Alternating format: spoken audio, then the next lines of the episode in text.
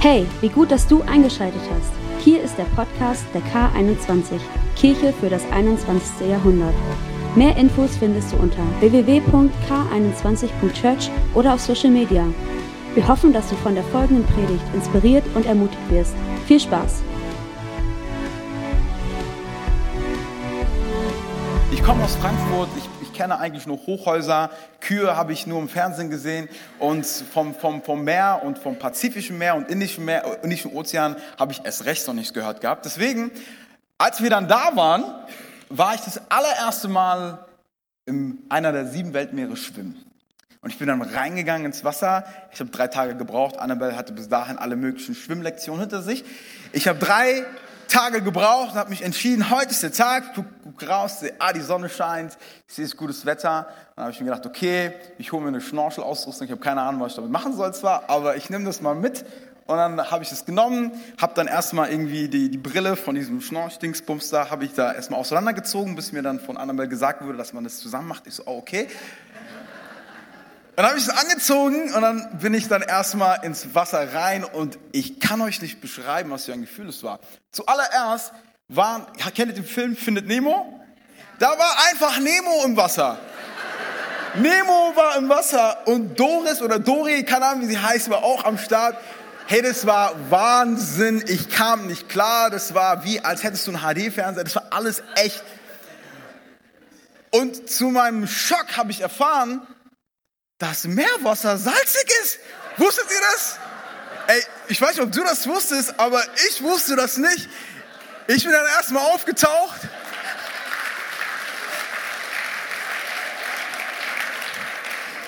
Ich bin dann erstmal aufgetaucht und habe mich halt echt daneben benommen, wie so ein kleiner Junge. Annabelle musste sogar lachen und alle Leute, die da drumherum standen, haben gesagt, ey Schatz, das Wasser ist salzig. Warum ist das salzig? Schatz, das ist Meerwasser. Ich so, echt jetzt? Nach sieben Minuten hatte ich genug Eindrücke und bin dann auch die restlichen Tage nicht ins Wasser gegangen, sondern... Aber es war ein Erlebnis. So cool. Hey, was hat das mit meiner Predigt zu tun? Ich weiß es nicht. Wir lesen jetzt erstmal einen Bibelvers und dann gucken wir mal, wie es weitergeht. Und zwar lesen wir in 2. Korinther 5, ab Vers 17 lesen wir, vielmehr wissen wir, wenn jemand zu Christus gehört, ist er eine neue Schöpfung. Sag mal, eine neue Schöpfung. Das Alte ist vergangen, etwas ganz Neues hat begonnen. Das alles ist Gottes Werk. Gott, ich danke dir für diesen heutigen Morgen. Ich danke dir dafür, dass du gut bist. Und ich danke dir, dass du uns heute einfach begleiten möchtest in die Thematik hinein. Gott, ich bete, dass du Herzen jetzt gerade aufmachst. Gott, ich bete, dass durch deinen Heiligen Geist einfach Herzen berührt werden können. Herr, dass wir eine ewige Wahrheit in unserem Herzen einfach neu fundieren können und dass wir ermutigt, aufgebaut rausgehen in die Woche, Herr, weil wir wissen, dass du gesprochen hast. In deinem Namen bete ich, Herr Jesus. Amen. Amen. Wieso erzähle ich euch das alles? Ähm, in meinem Leben hat sich so einiges verändert. Ich habe vor circa drei Wochen geheiratet und ähm, das ist, bis zu diesem Zeitpunkt war es für mich ein Datum. Und dann dachte ich, okay, dann heiratet man und man heiratet die Person, die man liebt und das ist alles in Ordnung, easy. Aber mir war gar nicht so bewusst, was sich alles ändert.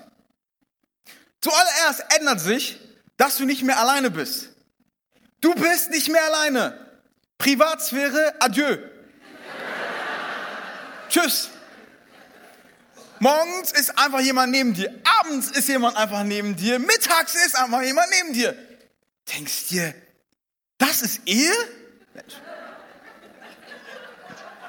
Es ist schön. Alle Jugendlichen so, also Teddy mal, wir sollen nicht heiraten. Doch, doch, doch, alles gut. Alles gut, alles gut. Aber es hat sich so einiges verändert und das habe ich erst gemerkt, als wir wieder zurückgekommen sind und wir ähm, beim Standesamt waren, um unseren Namen neu zu, äh, also zu entscheiden, was für einen Namen nehmen wir eigentlich an. In der Zwischenzeit, für viele von euch, die es nicht wussten, ich bin ja jetzt seit circa 27 Jahren in Deutschland. Ich bin nicht hier geboren, auch wenn ich so aussehe, ich bin zwar nicht hier geboren, aber ich lebe mein ganzes Leben, lebe ich hier und habe keinen deutschen Pass gehabt. Das war für viele, vor allem für unseren Pastor, Pastor Tim, war das ein Riesenschmerz und ein riesen, äh, immer eine schwierige Angelegenheit, weil ich kam nie nach London, weil die mir die Visum gegeben haben und so. Keine Ahnung wieso.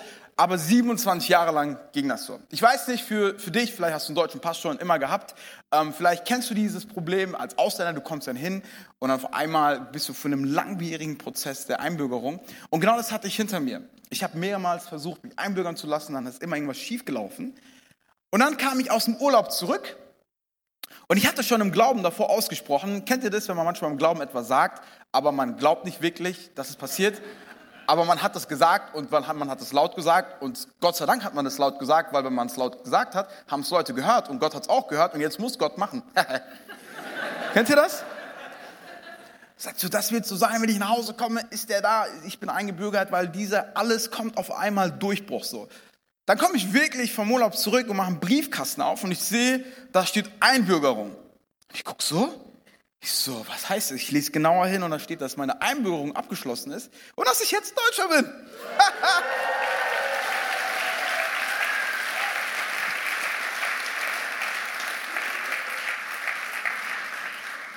Kanzleramt, ich komme. Okay.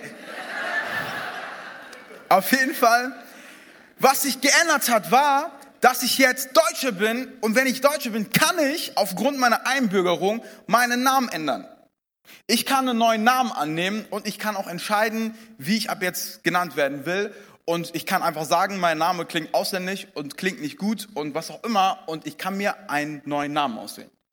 Das Problem dabei war, dass ich mir einen Namen aussuchen wollte, der eigentlich mein Nachname ist. Das ist eine lange Geschichte. Ich habe ja so eine Namenskette, wisst ihr ja. Das Interessante dabei war, dass wir jetzt noch mal einen Prozess gehen müssen. Aber er meinte, Sie können ja Ihren Namen von Tedros auf Theodor ändern das klingt ja sehr deutsch. Ist so, das ist schön für Sie, aber ich behalte wenigstens meinen Vornamen. Ist so, ich behalte wenigstens meinen Vornamen. Aber in diesem Moment ist mir eine Sache eingefallen oder aufgefallen, als ich beim, beim, bei der Einbürgerung war, musste ich meinen alten Pass abgeben um meine Aufenthaltsgenehmigung und habe so eine neue, so eine Bescheinigung bekommen, dass bis zu der Einbürgerung, zu diesem Fest, dass ich dann Deutscher bin. Interessant dabei ist, dass auf einmal alles sich verändert hat. Das, was ich 27 Jahre lang hatte, wurde auf einmal mir weggenommen und mir wurde eine komplett neue Identität, fast kann man sagen, gegeben. Neue Möglichkeiten. Ich kann jetzt rumreisen, ich kann wählen, ich kann, es ist so einfacher, wenn du einen deutschen Pass hast. Aber genau dieser Vers, den wir gerade gelesen haben, ich kann mir nicht vorstellen, wie unglaublich viel mehr dahinter steckt, wenn da steht, dass wir eine neue Schöpfung sind und das Alte vergangen ist. Hier redet Gott von einem, von unserer Seele, von unserem Geist, das etwas, was bis zu diesem Zeitpunkt existiert hat, aber jetzt in Christus etwas komplett Neues geworden ist. Es ist nicht nur eine neue Ein, es ist nicht eine Einbürgerung, es ist nicht eine neue Staatsbürgerschaft oder was auch immer, sondern es ist eine komplette Veränderung unseres Daseins. Und ich habe mir so gedacht, als Christen wollen wir glauben, dass Gott ein Gott ist, der Neues tut und der uns eine neue Schöpfung sein lässt, aber wie ist es denn eigentlich, das Alte zu vergessen und das Alte hinter uns zu lassen? Weil ich erlebe, dass es gar nicht mal so einfach ist, das Alte hinter sich zu lassen. Mir ist es auf einmal schwer gefallen, meinen Pass abzugeben. Ich will den Pass eigentlich nicht, aber es war trotzdem nicht so einfach. Wie schwer fällt es uns dann, wenn wir Sachen erlebt haben in der Vergangenheit, wenn gewisse Dinge sich als Charaktereigenschaft dann etabliert haben? Wie schwer ist es dann, diese Dinge loszulassen und etwas Neues anzunehmen. Ich habe eine Predigt für euch mitgebracht. Der Titel ist ausnahmsweise mal auf Englisch und ich hoffe, ihr vergibt mir, aber ich habe keinen anderen Weg gefunden, dieses Wortspiel auf Deutsch zu übersetzen. Und zwar heißt die Predigt für heute Scarred, but not scared. Vernarbt, aber nicht verängstigt. Narben auf dem Körper, aber nicht verängstigt im Leben. Scarred, but not scared. Die Zukunft, die Vergangenheit vergessen und die Zukunft zeichnen. Wie schwer fällt es uns im Leben, das zu vergessen, was hinter uns liegt? Ich möchte nochmal in den Vers gehen, in 2. Korinther 5, 17. Und da steht, wenn jemand, in, wenn jemand Christ, zu Christus gehört, ist er eine neue Schöpfung. Das Alte ist vergangen und im direkten Satz danach, also direkt daneben steht, etwas ganz Neues hat begonnen. Das Alte ist vergangen, etwas Neues hat begonnen. Quasi im selben Atemzug, wo du das Alte vergisst und hinter dir lässt, beginnt etwas komplett Neues. Und deswegen fange ich mal am ersten Punkt schon mal an. Und zwar der erste Punkt ist, das Alte ist vergangen. Das Alte ist vergangen. Ich habe mich so ein bisschen damit auseinandergesetzt und habe gemerkt, dass eine der größten Herausforderungen für uns Menschen das ist, die Vergangenheit zu vergessen. Weil die Vergangenheit oft etwas hinterlässt in unserer Gegenwart, und zwar Narben.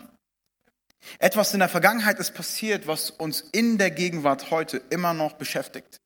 Wir sehen auf Dinge zurück und wir merken, dass unsere Vergangenheit doch irgendwie so präsent ist, dass es uns schwerfällt, in die Zukunft zu schauen. Wir waren mal mutig. Ich weiß nicht, wer von euch Kinder hat oder Kinder kennt oder Kinder mal beobachtet hat. Kinder sind relativ mutig. Eltern würden sagen, Kinder sind relativ fahrlässig und äh, lebensmüde, aber die war, es liegt immer im Auge des Betrachters. Kinder, wenn du sie beobachtest, sind mutig. Sie fürchten sich nicht vor Dingen. Sie probieren neue Dinge aus. Sie fallen mal hin, aber stehen wieder auf und machen weiter. Aber je älter wir werden, habe ich das Gefühl, dass wir uns konditionieren, dass wenn etwas wehgetan hat, wir das so gut wie möglich meiden sollten. Vielleicht hast du, bist du in die Selbstständigkeit gegangen und hast versucht, deinen Traum zu erfüllen und hast gemerkt, dass es voll nicht geklappt hat und du bist voll auf die Nase gefallen und diese Narbe trägst du bis heute mit. Obwohl du eigentlich als Christ dafür berufen worden bist, Leiter zu sein, an der ersten Reihe zu kämpfen und zu stehen für das Wort Gottes, hast du erlebt, dass wo du mal deinen Mund aufgemacht hast, du so Gegenwind bekommen hast, dass du gesagt hast, ich verziehe mich in die zweite, wenn nicht sogar in die letzte Reihe, weil da ist weniger Widerstand. Dinge, die uns widerfahren sind, haben so eine große Auswirkung auf unsere Gegenwart, Gegenwart und somit auch auf unsere Zukunft. Dinge, die wir eigentlich auch getan haben, wo wir, wo, wo, wofür wir auch manchmal auch irgendwie sagen, ach, ich hätte das nicht gemacht. Es tut mir ja so leid, aber wir können uns irgendwie nicht vergeben. Wir können uns nicht für etwas vergeben, was wir getan haben und laufen mit einem Rucksack, der voll ist, mit einer Narbe immer noch durch die Gegend und können nicht in die Zukunft blicken. Wir sagen, weil Menschen uns etwas angetan haben, vielleicht war es gar nicht unsere Schuld, vielleicht haben uns unsere engsten Menschen Leid angetan und deswegen haben wir das Gefühl, dass wir nicht fähig sind, dass wir nicht würdig sind, in der Gegenwart und in der Zukunft lebendige Beziehungen einzugehen.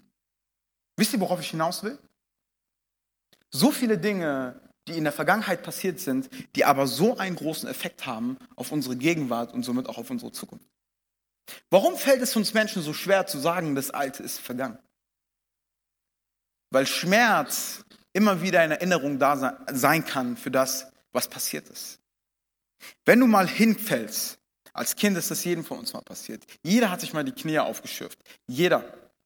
Und dieses, dieser Moment, wenn du hinfällst und es tut weh und du denkst, dieser Tag endet nicht und du willst immer in diesem Schmerz bleiben. Zwei Wochen später bist du aber wieder am Rumrennen.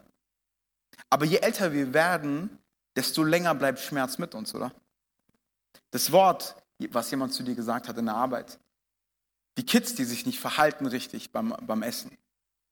Dein Partner, der mal einen schlechten Tag hat und einen Satz gesagt hat, von so vielen guten eigentlich, aber einen Satz gesagt hat, der daneben war, und den trägst du immer noch mit dir rum. Ich weiß nicht, was für Narben du mit dir trägst, aber ich möchte dir eine Sache sagen. Es ist eine Lüge, wenn wir glauben, dass kein Mensch keine Narben hat. Wenn wir glauben, dass jeder, dass wir nur die Einzigen sind, die irgendwelche Schrammen und Macken und Namen haben, aber alle anderen, denen geht's gut, das ist eine Lüge, weil jeder Mensch hat schon mal Schmerz erlebt. Und ob du es zeigen willst oder nicht, ist, ändert nichts an der Tatsache, dass dieser Schmerz und diese Narbe trotzdem vorhanden ist. Aber das Interessante ist, wo ich mal eingehen möchte, ist, die, in der Vergangenheit liegen so oft schmerzhafte Momente und auch Versagensmomente. Ich weiß nicht, wie es so bei dir war in der Schule, aber ich würde mal sagen, meine Schule war relativ gut zu vergleichen mit Kolossus, dem, dem, dem Achterbahn-Dings in einem Heidepark. Es ging relativ weit hoch und ging genauso schnell ging es auch mal runter. Das Fach, in dem es am besten deutlich war, war Mathematik. Als wir angefangen haben, Mathe in der Schule zu haben, war ich so gut. Plus, minus, mal, geteilt. Das war wunderbar. Die Dinge konntest du auswendig lernen, bis zur Zehnerreihe, Zwölfer, alles Mögliche. Das war kein Problem. Die Dinge waren einfach und dann auf einmal wurde aus Mathematik, was ich dachte, was nur aus Zahlen besteht, auf einmal kamen irgendwelche äh, Aufgaben, wo, wo, wo Sätze drin waren und du musst aus diesen Sätzen heraus rechnen. Das war mega kompliziert. Ich habe locker ein, zwei Jahre gebraucht, um erstmal damit klarzukommen, weil ich bin ein stetiger Mensch. Veränderung, das ist für mich immer sehr schwer. Dann endlich, als ich angefangen habe, endlich klarzukommen mit diesen Textaufgaben und damit zu rechnen, kamen wir auf einmal, saß ich im Unterricht und der Lehrer kommt an die, äh, in den Unterricht rein und malt eine Pizza an die, an die Tafel. Ich denke mir, ah, oh. ich so, heute gibt es Pepperoni-Pizza auf dem Nacken von meinem Lehrer, unglaublich nice. Dann auf einmal fängt er an, irgendwas zu erzählen von Brüchen. Ich denke mir so, wer hat sich was gebrochen? Ich so, haben Sie sich verletzt? Wo? Finger gebrochen? Was denn? So Bruchrechnen. Das war der Moment, wo ich ganz gut beschreiben kann, als eine Achterbahnfahrt, die komplett nach unten ging. Ich kam nicht klar, ich habe nur noch, wenn der Lehrer geredet hat, waren nur noch so irgendwie dumpfe Töne in meinem Kopf. Das waren irgendwelche Sachen, ich habe das nicht gecheckt. Und dann irgendwann, natürlich, haben meine Noten dieselbe Sache gesagt. Die haben gesagt, du bist nicht so gut, zwischen vier und fünf. Wenn ich eine vier minus hatte, war das ein guter Tag zu Hause. Mama war happy mit mir und sagt, vier Minus? Du bist gar nicht mal so blöd. Und dann hat einer meiner Freunde zu mir, wir saßen im Matheunterricht, hat zu mir gesagt, ey Teddy, du bist ja richtig blöd. Wie kann man das nicht checken? In diesem Moment ist etwas in mir passiert. Es war wie so ein Schwert, was in mich reingestochen hat. Und ich weiß nicht, was passiert ist in mir, aber ich habe all die Konzentration zusammengenommen, die ich hatte, und habe alles in die nächste Arbeit gesteckt und ich habe eine Eins geschrieben. Egal, was du zu mir sagst, wenn du mich stichst, es tut zwar weh, aber ich werde beweisen, dass das nicht so ist. Und trotzdem ist es eine Abwehrhaltung, die zeigt, wie verletzbar wir sind. Die zeigt, wie verletzbar wir sind. Und diese Dinge waren immer in meinem Hinterkopf. Du kannst kein Mathe, du kannst kein Mathe, die kannst kein Mathe. Und als ich das dann konnte, ist das Problem, ich habe nachgelassen, weil wenn du etwas gut kannst, bleib dabei. Nur weil du mit sechs Jahren mal Klavierunterricht hattest, heißt es das nicht, dass du jetzt im Worship-Team Klavier spielen kannst. Verstehst du, was ich meine? das ist die Probleme eines Jugendpastors. Teddy, ich hatte mal vor sieben Jahren zwei Wochen Unterricht im Klavier. Ich möchte gerne, ich so, okay, äh, wie wär's, wenn du einfach weiter dran bleibst und nochmal fünf Jahre spielst und dann können wir nochmal reden. Aber es ist so krass, dass Dinge, die weit zurückliegen, so einen Effekt haben können auf das, was heute ist. Aber Versagen definiert uns nicht. Denn jeder von uns hat ein Versagen. Jeder. Vielleicht denkst du von dir, dass du kein guter Autofahrer bist, weil in der ersten Woche, wo du einen Führerschein hattest, dir irgendjemand reingefahren ist oder du irgendwo reingefahren bist. Es kennen Menschen, die sagen, ich bin ein Versager deswegen. Menschen, die alleine sind, weil aufgrund ihrer Persönlichkeit sie nicht die Extrovertierten sind, denken, ich habe keine Freunde, weil ich blöd bin, ich bin komisch. Ein Versagensgefühl, ich krieg's nicht hin, meinen Mund aufzumachen in der Arbeitsstelle, wenn ich irgendwo eingeladen bin. Und auf einmal stempelst du wegen einer temporären Sache ein ewiges Bild auf dich und sagst, ich bin das. Aber das Interessante ist, dass Versagen und, und, und Verlieren ist niemals eine Person, sondern es ist immer nur ein Ereignis. Wenn du mal versagst, das ist nur ein Ereignis. Das ist nicht eine Person. Du kannst kein Versager sein, nur weil du einmal was versagt hast. Du kannst, es ist nicht möglich. Nur weil du einmal was Falsches getan hast, heißt es nicht, dass du dadurch definiert bist für den Rest deines Lebens. Hört sich gut an, oder?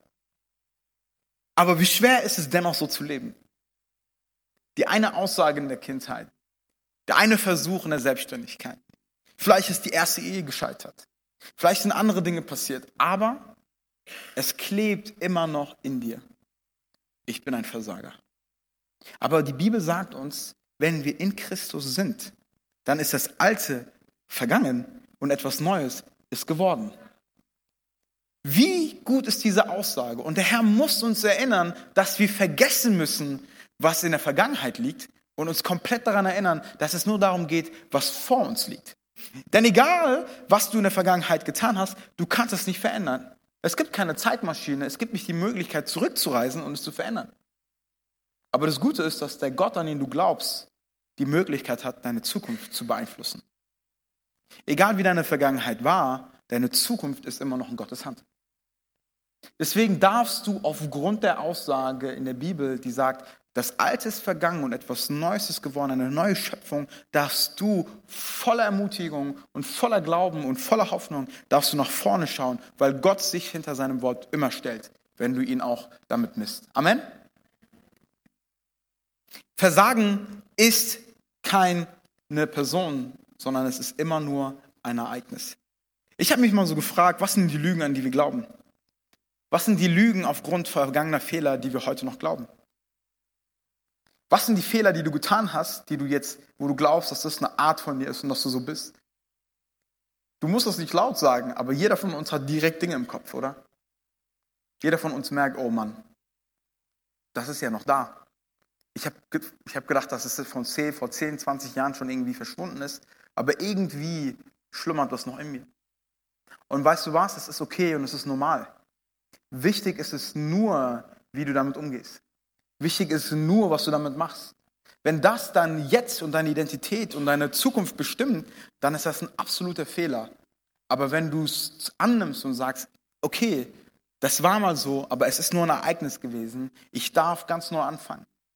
Es gibt Tage, die sind schrecklich. Die fangen schrecklich an und enden schrecklich, oder? Kennt ihr diese Tage? Auch als Christ. Auch als angehender Pastor. Für mich ist nicht so, ah, jeder Tag ist wunderbar, ich wach auf mit Engelsstimmen in meinem Kopf oder so. Das stimmt nicht. Es gibt Tage, da hast du keine Lust. Ja? Vor allem so im, in, in, der Spätherbstzeit, für so eine Woche, ich habe die komplette Krise. Was ist denn das schon wieder? Blätter fallen schon wieder ab. Alles, warum soll man machen? Guckst du raus, alles grau. Leute laufen auf den Straßen, auch alle deprimiert. Denkst du, ach, alle, warum überhaupt? Ah, Jesus magst du die überhaupt? Ich mag die nicht mal. So, weißt du, was ich meine? So, es gibt diese Tage. Ist nicht so, oder was? Ach, ich, ich bin der Einzige, dem es so geht. Fängt schrecklich an der Tag und, und endet auch schrecklich. Bist beim Zähneputzen, machst Licht aus, denkst du, okay, ich komme da schon dunkel rein, knallst gegen die Tür und wisst ihr, was ich meine? Was machst du aber damit? Nur weil ein Tag schrecklich angefangen hat und schrecklich endet, heißt es nicht, dass dein ganzes Leben so sein muss. Aber wenn du anfängst, das als, deine, als eine Person und als eine Identität zu sehen, dann werden sich diese Dinge vermehren und häufiger werden weil du in diesem Rhythmus drinne bist. Aber Gott sagt uns, es kann sein, dass du mal einen schlechten Tag hattest, aber es gibt immer noch einen neuen Tag. Es gibt immer noch eine neue Gnade, es gibt immer noch eine neue Barmherzigkeit für dich, auf die du zugreifen kannst. Schmerz gehört zum Leben irgendwie dazu, aber ich lasse diesen Schmerz nicht bestimmen. Jeder von uns wird mit Schmerz zu tun haben, früher oder später, aber Schmerz kann einen Christen nicht bestimmen, weil Christus unser Herr ist. Schmerz kann eine Erinnerung sein, aber sie wird nicht meine Zukunft malen. Und mein vergangener Schmerz wird mein künftiges Zeugnis. Es gibt so viele Geschichten, vor allem in der Bibel, wo temporäre Momente des Schmerz und Ereignisse, wo Menschen Verlust und Schmerz und äh, Sachen erlebt haben, wo diese Dinge als künftiges Zeugnis letztendlich dienen. Wo Gott seine Geschichte schreibt, denn wenn du mit Gott dranbleibst, wird das Blatt sich wenden, egal in welcher Situation du dich befindest. Und am Ende des Tages wird die Narbe, die du aus diesem Kampf getragen hast, wird die Narbe sein, an die sich erinnern werden, oh, da hat Gott was getan. Aber die Frage wird sein, willst du dich in diese Situation mit Gott einlassen oder willst du, dass der Schmerz größer ist als dein künftiges Zeugnis?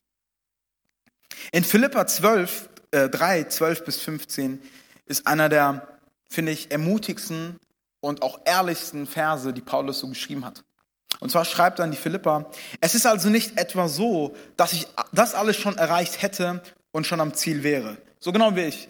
Ich rede nicht aus einem Punkt von wegen, ich weiß alles besser, ich habe das jetzt alles erlebt mit 29 Jahren, ich kenne das, Leute glauben mir, sondern ich bin nicht am Ziel. Aber was ich bis jetzt gelernt habe, was ich bis jetzt weiß, so sagt er, aber ich, hat, ich setze alles dran, ans Ziel zu kommen und von diesen Dingen Besitz zu ergreifen, nachdem Jesus Christus von mir Besitz ergriffen hat. Ich ergreife etwas im Besitz, weil Gott mich schon im Besitz genommen hat. Wir können nehmen, weil Christus uns genommen hat. Unglaublich, wieder? Wir können Anspruch nehmen, weil Gott uns in Anspruch genommen hat. So stark.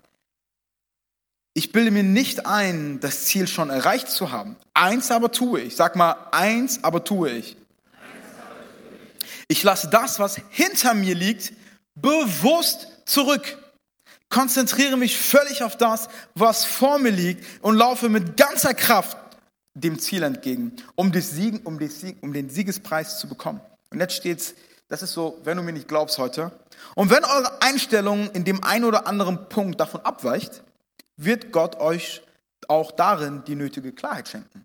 In anderen Sinn, wenn ihr mir nicht glaubt, glaubt mir, Gott wird noch dafür sorgen, dass ihr mir glauben werdet, weil das mein Recht ist. Das schreibt er. Wenn du mir glaubst oder nicht, Zeit wird schon am Ende dafür spielen, dass du glauben wirst, dass Gott derjenige ist, der mehr an deiner Zukunft orientiert ist als in deiner Vergangenheit. Aber hier steht etwas ganz Interessantes, und zwar kommen wir zum zweiten Punkt. Ich lasse bewusst zurück. Sag mal, ich lasse bewusst zurück. Etwas zurückzulassen kannst du nicht einfach nebenbei. Du musst dich bewusst dafür entscheiden, etwas ruhen zu lassen. Du musst bewusst entscheiden zu sagen, es bleibt in der Vergangenheit und nicht in meiner Gegenwart. Du musst sagen, es ist vorbei und es wird nicht mehr weitergehen. Du musst eine bewusste Entscheidung treffen, nachdem du verstanden hast, dass Gott dir deine Zukunft im Silbertablett so überreicht, dass du genau das nehmen kannst, was Gott dir geben will. Aber dafür musst du dich bewusst entscheiden zu sagen, ich lasse all mein Leben, was hinter mir war, den Schmerz, den Verlust, den Versagen, lasse ich bewusst bewusst hinter mir zurück. Es ist eine bewusste Entscheidung, die wir treffen müssen. Viele Menschen treffen diese Entscheidung nicht bewusst. Und deswegen kommt es immer wieder auf. Immer wieder, wenn ein Schmerz sich an eine Vergangenheit erinnert, erinnert ein Schmerz an eine Zukunft.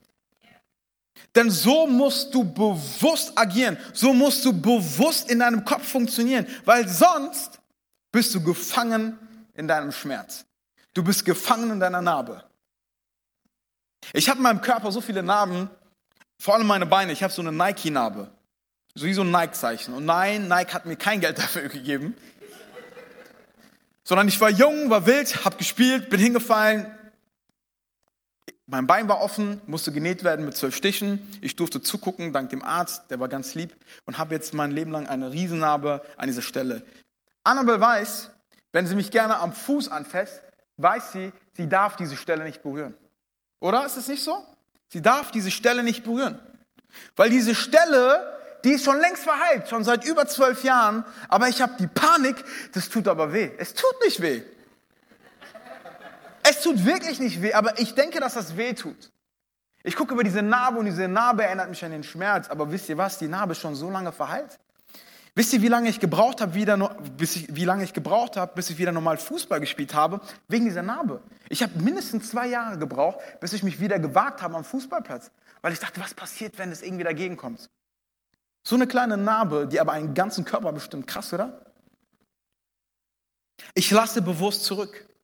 Und ich glaube, Gott fordert uns heute heraus zu sagen, wir lassen die Vergangenheit bewusst zurück. Und diese Stelle ermutigt uns, dass wir realisieren, dass wir zwar unsere Vergangenheit nicht ändern können, aber Gott dafür unsere Zukunft. Vielleicht fragst du dich heute mal, welches Versagen in deiner Vergangenheit liegt und wie du sie überwinden kannst mit Gottes Gnade. Weil das Gute ist an Gott, oft ist ja auch Schmerz und Versagen und Verlust gekoppelt mit unserem Glauben und unserer Beziehung an Christus. Wenn wir etwas nicht richtig gemacht haben, wenn wir glauben, dass wir gesündigt haben, wenn wir glauben, das ist unser Fehler und was es auch oft ist, wir machen Fehler als Menschen, wir machen auch Fehler als Christen, glauben wir ganz schnell, dass wir nicht würdig sind, in die Kirche zu gehen, dass wir nicht würdig sind, zu Gott zu kommen, dass wir nicht würdig sind, mit Menschen in Kontakt zu treten, weil wir sind noch so schlecht. Wenn die Leute bloß deine Vergangenheit wüssten, der Feind immer, immer Fragestellungen, nicht Aussagen, sondern Fragestellungen. Wenn die bloß wüssten, was würden sie sagen? Und auf einmal lebst du in einer Angst in deinem Kopf, die dich bestimmt zu leben, immer in so einer gewissen Furcht. Oh, was wenn die, oh, ich weiß gar nicht, kann ich mich investieren? Was ist, wenn sie mich verletzen? Was ist, wenn sie mich genauso verlassen, wie mein Vater mich verlassen? Was ist, wenn sie mich so verlassen, wie meine Ehefrau, meine, Ehe? keine Ahnung, was es ist. Was ist, wenn das passiert? Was ist, wenn das passiert? Und so viele Was wäre, wenn Fragen und Szenarien, die eventuell niemals im Leben eintreffen. So viele Was wäre, wenn Szenarien treffen manchmal gar nicht ein. In meinem Kopf, ich hatte, wenn ihr wüsstet, was in meinem Kopf alles für Filme ablaufen, um Himmels Willen. Ich so, was ist, wenn, was ist, wenn ich irgendwo rausgehe und dann auf einmal bin ich in einem Ort, wo ich chille und dann auf einmal geht die Welt unter, ich bin der einzige Überlebende, aber ich muss dann zum Mars, um da was zu holen. Wisst ihr, Filme laufen in meinem Kopf. Deswegen frag mich nicht immer, was so in mir los ist.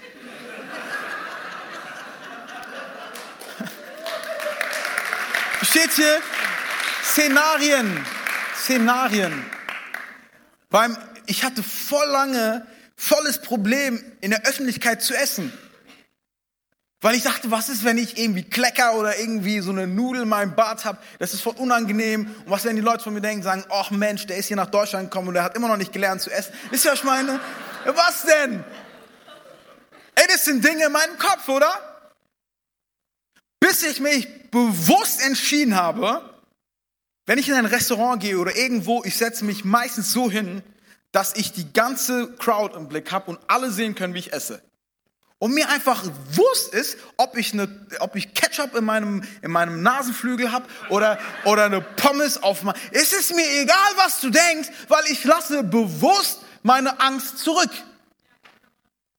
Ich tue eine bewusste Reaktion auf das, was mich sonst gefangen hält. In den letzten Monaten bin ich so unglaublich stark gewachsen in dem Sinne, dass es mich so wenig interessiert, was Menschen von mir denken voll lange auf, aufzuwachsen in einem, in einem Umfeld, wo ich so viele Erwartungen von Menschen hatte und ich musste irgendwie immer allen Erwartungen genügen, bis ich mal dann ausgebrochen bin und dann musste ich dann wieder den Erwartungen. Überall haben Menschen Erwartungen und irgendwo muss man, bis mir irgendwann eingefallen ist, es ist mir egal, was ihr von mir denkt. Solange ich mit meinem Herrn im Frieden bin, wird er für meinen Frieden sorgen. Solange ich meinen Weg mit dem Herrn gehe, ist es okay. Du kannst mich mögen und ich feiere dich dafür. Du kannst mich nicht mögen. Ah. Warum? Weil mir eine Sache bewusst geworden ist. Weil wir so oft Dinge festmachen an dem, was denkt der von mir, was denkt die von mir, kann ich in der Gegenwart und in der Zukunft gar nichts bewirken. Weil ich gefangen bin in Angst. Was ist, wenn wir das bewusst mal zurücklassen und sagen, ich weiß, dass der Herr mich liebt, ich weiß, dass Gott eine gute Zukunft für mich hat, ich weiß, dass egal wie ich aussehe, ich habe mir irgendwann auch eine große Angst, meine Haare zu verlieren. Ich habe immer gefragt, Mama, hatte Opa Haare noch? Und der andere Opa, ich glaube, bei dem, der hatte Glatz. Ich so, nein. Immer mein Friseur gefragt, sind da noch genug Haare? Ich denke, ich mache Spaß. Ey, wir Männer haben echte Probleme, Mann. Bis mir einfach eingefallen ist, ey, wenn ich meine Haare verliere, Vin Diesel sieht auch ganz cool aus. Wisst ihr schon? Ist so. Ist so oder nicht? Ich lasse bewusst zurück. Ich lasse bewusst zurück. Und wenn ich bewusst zurücklasse, heißt es eine Sache, ich kann aktiv etwas tun. Und zwar, wenn ich nicht mehr Angst davor habe, wie begegne ich Gott, wie begegnet mir Gott, sondern wenn ich davon ausgehe, dass er ein guter, gnädiger, barmherziger Gott ist, der mich liebt und der mir vergeben hat, dann gehe ich ganz anders mit meinem Gott um. Und zwar in Hebräer 4, 15, 16 stehen einer der besten Verse. Und zwar steht da, dieser hohe Priester, redest von Jesus, versteht unsere Schwächen, weil ihm dieselben Versuchungen begegnet sind wie uns. Doch er wurde nicht schuldig. Lasst uns deshalb, jetzt kommt's, zuversichtlich vor den Thron unseres gnädigen Gottes treten. Dort werden wir Barmherzigkeit empfangen und Gnade finden, die uns helfen wird, wenn wir sie brauchen. Wir können voller Zuversicht in den Thronsaal Gottes kommen. Vielleicht ist es so, dass deine Feinde in dieser Erde, dass Menschen, die etwas gegen dich haben, vielleicht sind es drei, vier Leute, vielleicht fühlt es sich so an, als wäre deren Gegenwart, als wäre deren Präsenz etwas, wo du dich fürchten müsstest. Aber wenn hier der, die Rede ist von dem Thronsaal Gottes, dann ist hier die Rede von dem Macher des Universums. Vom Alpha und Omega, der keinen Anfang und kein Ende hat. Vor demjenigen, wo so viele zigtausende Engel sich tagtäglich, jede Minute, jede Sekunde verneigen und anbeten. Dieser heilige und gerechte Gott, dieser unglaublich mächtige Gott ist viel mehr als drei Feinde, die du in deinem Leben vielleicht hast. Und zu diesem Gott, vor dem du dich eigentlich unglaublich fürchten müsstest, kommst du voller Zuversicht, weil du weißt, du wirst Barmherzigkeit, und Gnade finden vor ihm. Ist das nicht unglaublich? Weil Christus die Schwächen der Menschen kennt, können wir zum Vater mit unseren Schwächen kommen. Weil er das alles erlebt hat, können wir mit der Gnade Gottes rechnen und sagen, hey, es ist eine miese Woche gewesen. Ich war ein mieser Ehemann. ich war ein mieser Vater, ich war ein schlechter Geschäftsführer, was auch immer es ist. Aber ich kann so zu meinem Gott kommen und sagen, Herr, ich brauche neue Gnade in diesem Moment. Ich brauche eine neue Barmherz, ich brauche eine neue Ausrichtung. Und Gott gibt sie uns, weil er so ist, weil er uns so begegnet. Ist das nicht krass? Mein dritter Punkt ist mein Aufenthaltsort. Sag mal, mein Aufenthaltsort. Mein Aufenthaltsort ist der, wo ich mich befinde, wenn ich Schmerzen habe, wenn ich Verlust erlebe, wenn etwas in meinem Leben mich an meine Narben erinnert, ist die Frage, was ist in dem Moment dein Aufenthaltsort? Ist es, ist es der Schmerz, ist die Narbe, bist du direkt in der Vergangenheit oder befindest du dich, wie Hebräerbriefschreiber schreibt, im Thronsaal Gottes? Befindest du dich da in der Gegenwart des guten, gütigen Gottes, der dich liebt und der dich gemacht hat? Denn es entscheidet, es ist so entscheidend, wo deine Kabine ist, weil wenn du wieder aufs Spielfeld gehst, kommt es darauf an, wie dein Trainer mit dir geredet hat. Zum Glück gibt es eine Halbzeit im Fußball. Weil in der Halbzeit kann der Trainer justieren. In der Halbzeit gab es, in meiner Zeit gab es immer Tee, weil es irgendwie uns geholfen hat oder sowas. Ja?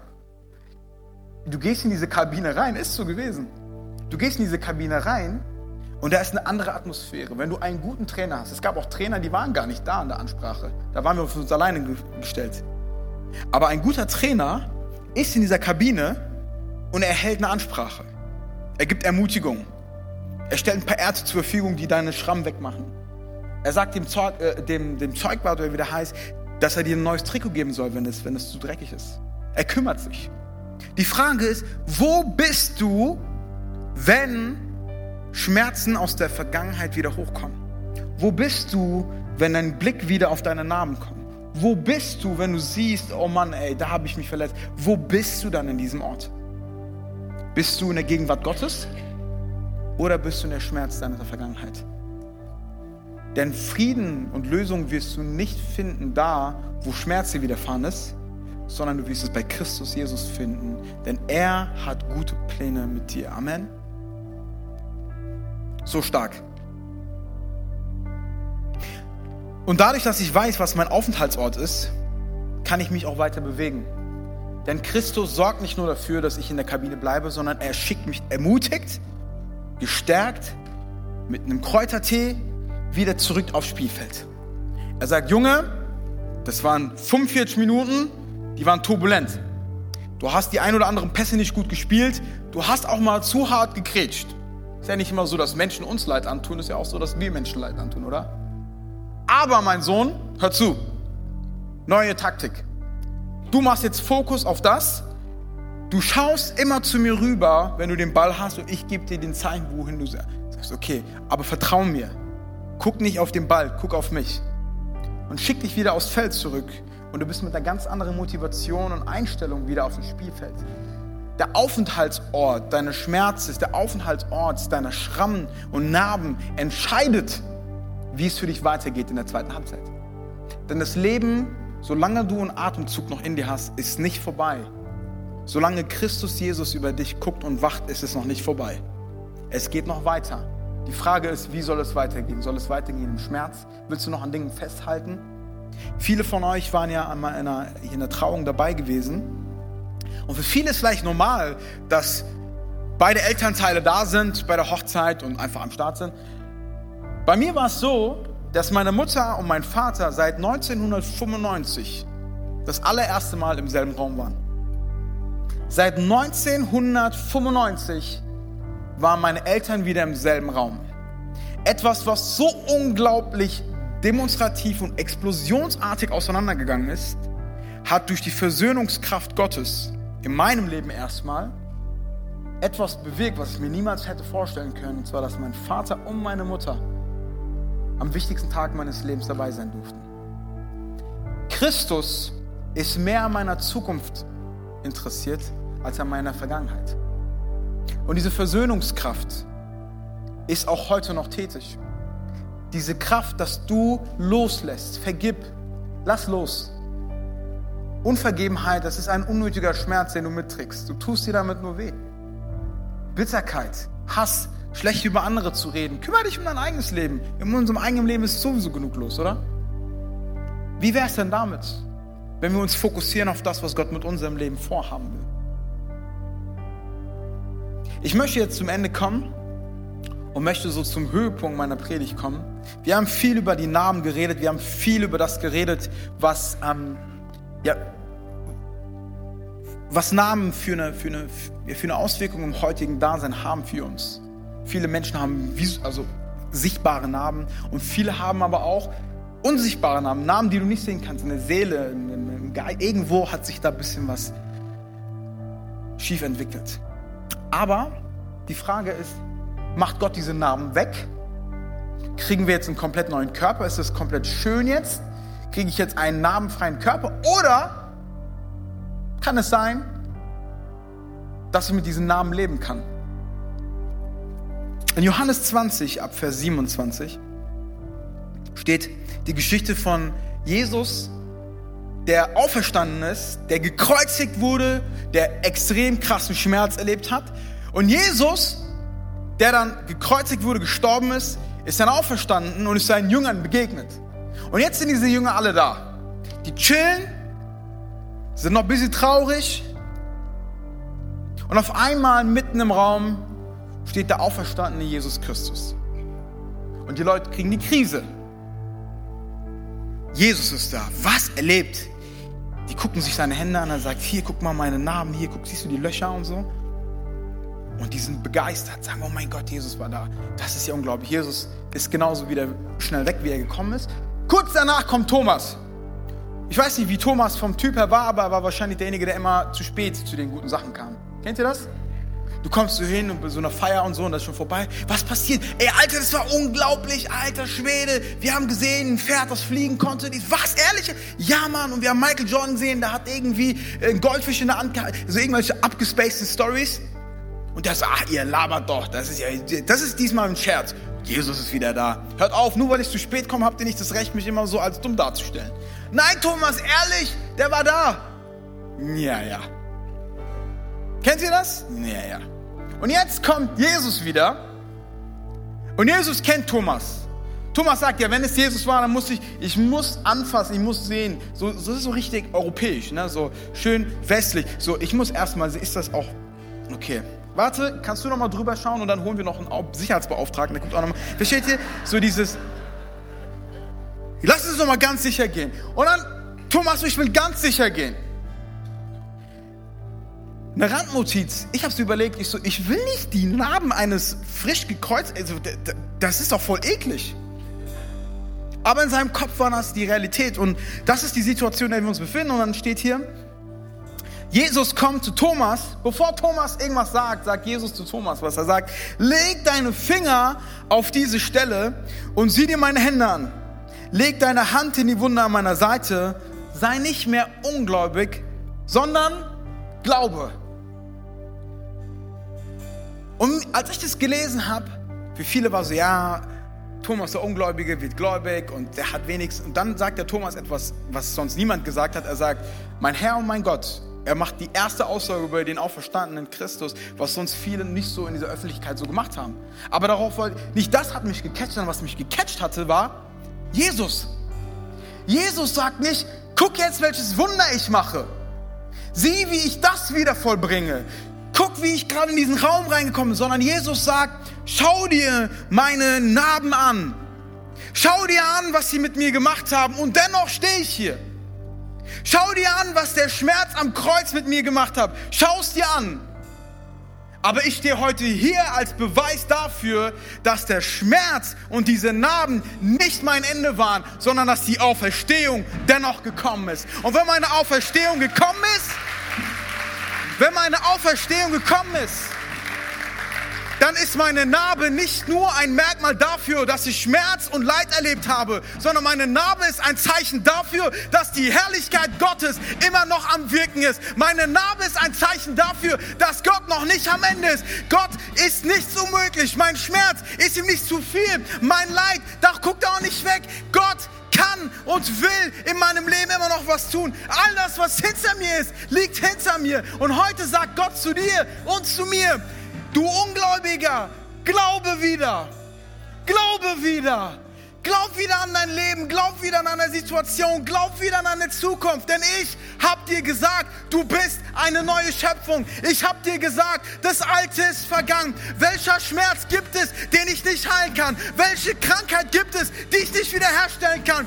Welche Situation in deinem Leben gibt es, die ich nicht wieder in Ordnung bringen kann? Welchen Tod gibt es, den ich nicht besiegt habe? Mein Christus ist heute hier und er sagt zu dir, you can be scarred, but you can't be scared. Du kannst zwar vernarbt sein, aber sei nicht verängstigt. Scarred, but not scared. Vernarbt, aber nicht verängstigt. Meine Narben erzählen seine Geschichte. Mein letzter Punkt. Meine Narben erzählen seine Geschichte. Meine Narben zeigen, dass Gott nicht am Ende ist mit mir, sondern dass er weitermacht. Und Gott spricht heute Morgen zu dir und er sagt, ich bin noch nicht am Ende. Ich bin noch nicht am Ende. Ich werde mein Werk, das ich angefangen habe, werde ich vollenden. Denn mein Wort ist treu. Und wenn ich was sage, passiert es. Und 27 Jahre Ausländer kann nicht aufhalten, dass wenn du zurückkommst von deinem Urlaub, dass du statt äthiopischer Staatsbürger jetzt Deutscher bist. Es kann nicht sein, dass du dachtest, du wirst niemals eine Frau finden, du mit der schönsten und besten Frau verheiratet bist. Deine Narben aus der Vergangenheit bestimmen nicht deine Zukunft. Halleluja, lass mal Gott einen Applaus geben. Halleluja.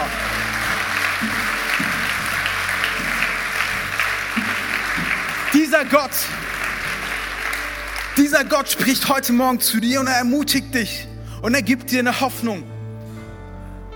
Deine Narben werden niemals weggehen, aber sie werden ein Zeichen dafür sein, dass Gott dich heilen wird. Dass Gott mit dir noch nicht am Ende war. Dein finanzieller Ruin heißt nicht, dass du da bleiben sollst, sondern es wird eine Comeback-Story sein.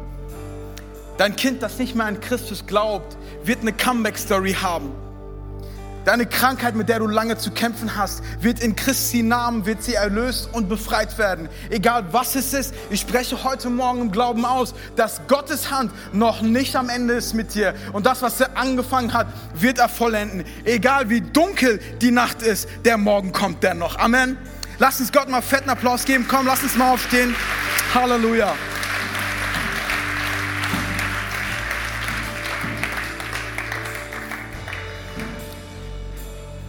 Ich habe so viele Narben in meinem Leben. Eines dieser Narben habe ich gerade weggeschmissen. Aber so viele Narben. Aber ich trage an meiner Hand eine Narbe, die ihr vielleicht nicht seht. Dieser Ring ist für mich eine Narbe. Weil mit, als Kind meine Eltern sich getrennt haben und ich dachte, ich werde niemals eine Ehe haben, die gut sein wird. Ich werde niemals jemanden finden, der Gott so sehr liebt, was auch immer. Aber Gott hat gewirkt.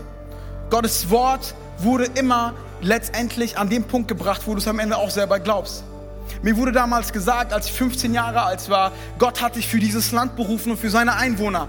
So lange dachte ich mir, wie soll das werden, Herr? Ich bin noch nicht in dieser, was soll ich denn erzählen? Jeder merkt doch, dass ich nicht von hier bin. Aber Gott sagt, ich bin noch nicht am Ende.